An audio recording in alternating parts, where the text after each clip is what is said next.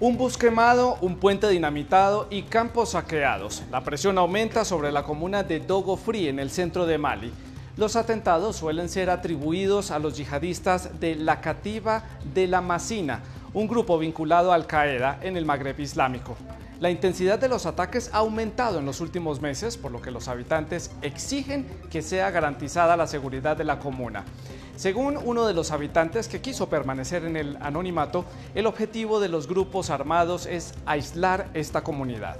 Hacia las 6.40 de la mañana, un bus de la empresa de transporte Fomba Transport sale todos los días de Dogofri para ir a Bamako. El bus fue atacado y quemado completamente por bandidos armados cerca del puente que había sido dinamitado hace unos 20 días.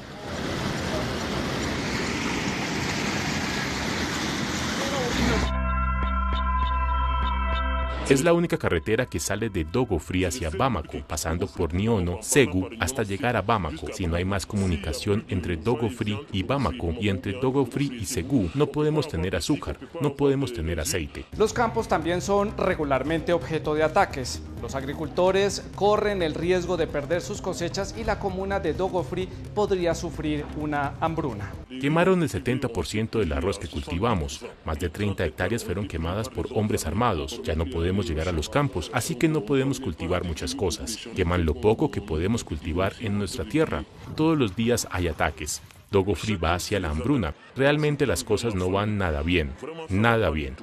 Solicitamos a las autoridades que hagan todo lo posible para proteger a Dogofri.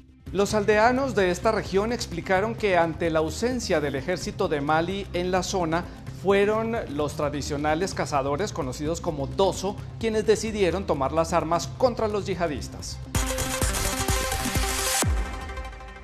Un pequeño jabalí que corre en el tren del metro de Hong Kong busca una salida y no se deja atrapar.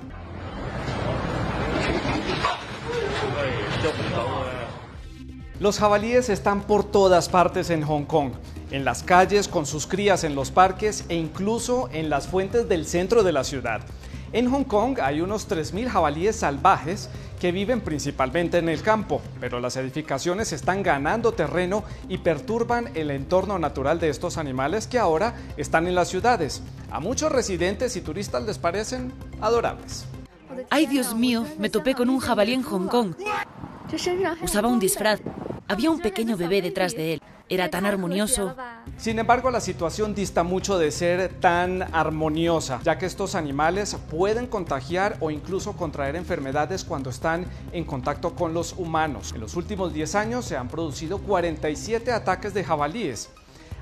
Hasta noviembre la política oficial consistía en capturar a los jabalíes, esterilizar a las hembras y liberarlos en la naturaleza. Pero una noche de noviembre un jabalí atacó a un auxiliar de policía en un estacionamiento.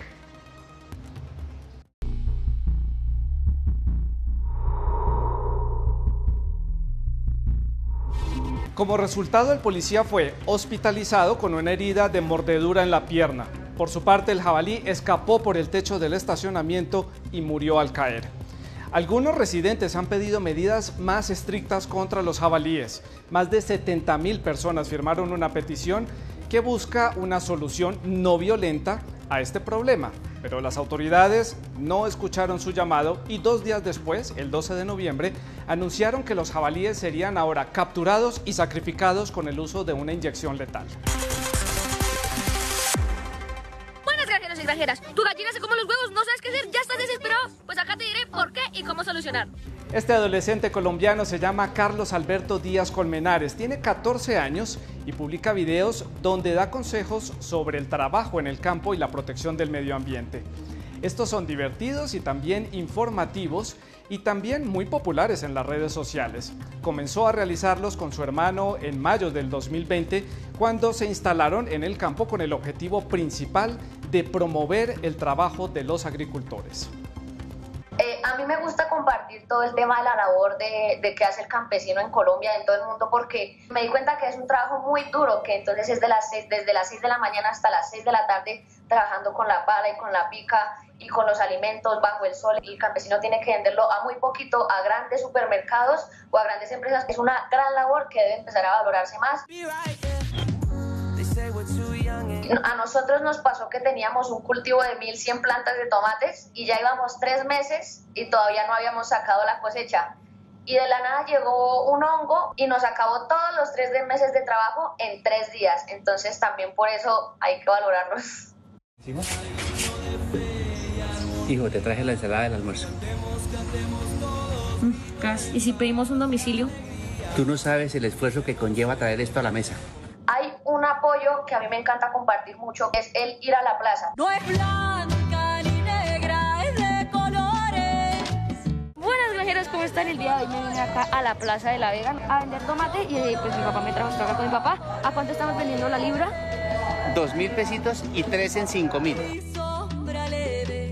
En la plaza llega el campesino directamente, entonces el campesino no recurre a un distribuidor para tener que rebajar los precios a la mitad para poder venderlo todo, entonces puede salir adelante. Antes de despedirme, les recuerdo que pueden comunicarse con la producción del programa a través de los contactos que aparecen en sus pantallas. Esperamos conocer todas sus historias, fotografías y también videos. Tal vez usted pueda convertirse en nuestro próximo observador. Hasta pronto.